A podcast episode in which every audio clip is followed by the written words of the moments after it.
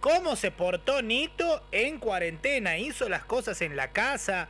¿La hizo renegar a Cecilia? ¿Cómo fue esa mini luna de miel eh, casi obligatoria, digamos?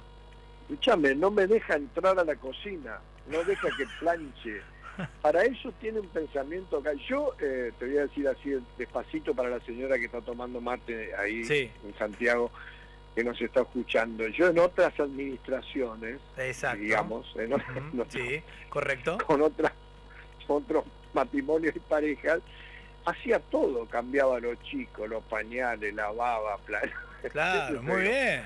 No, Cecilia no. Cecilia quiere que la cocina, me dice, porque vos eh, ordenás mal las cosas. Y además yo no cocino nada, te digo, salchicha con, con arroz nada más.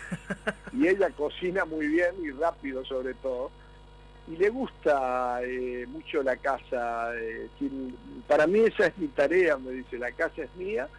Este, mi tarea la cocina, sobre todo, y planchar, ordenar, limpiar la casa, vos encargate de otras cosas, me dice. Ah, pero perfecto, Nito, ¿para qué vas a entrar en un conflicto si esto está tan hermoso así? yo me siento a veces un, la estoy explotando a esta chica, pero te digo, es como estar en el paraíso con Cecilia, te juro.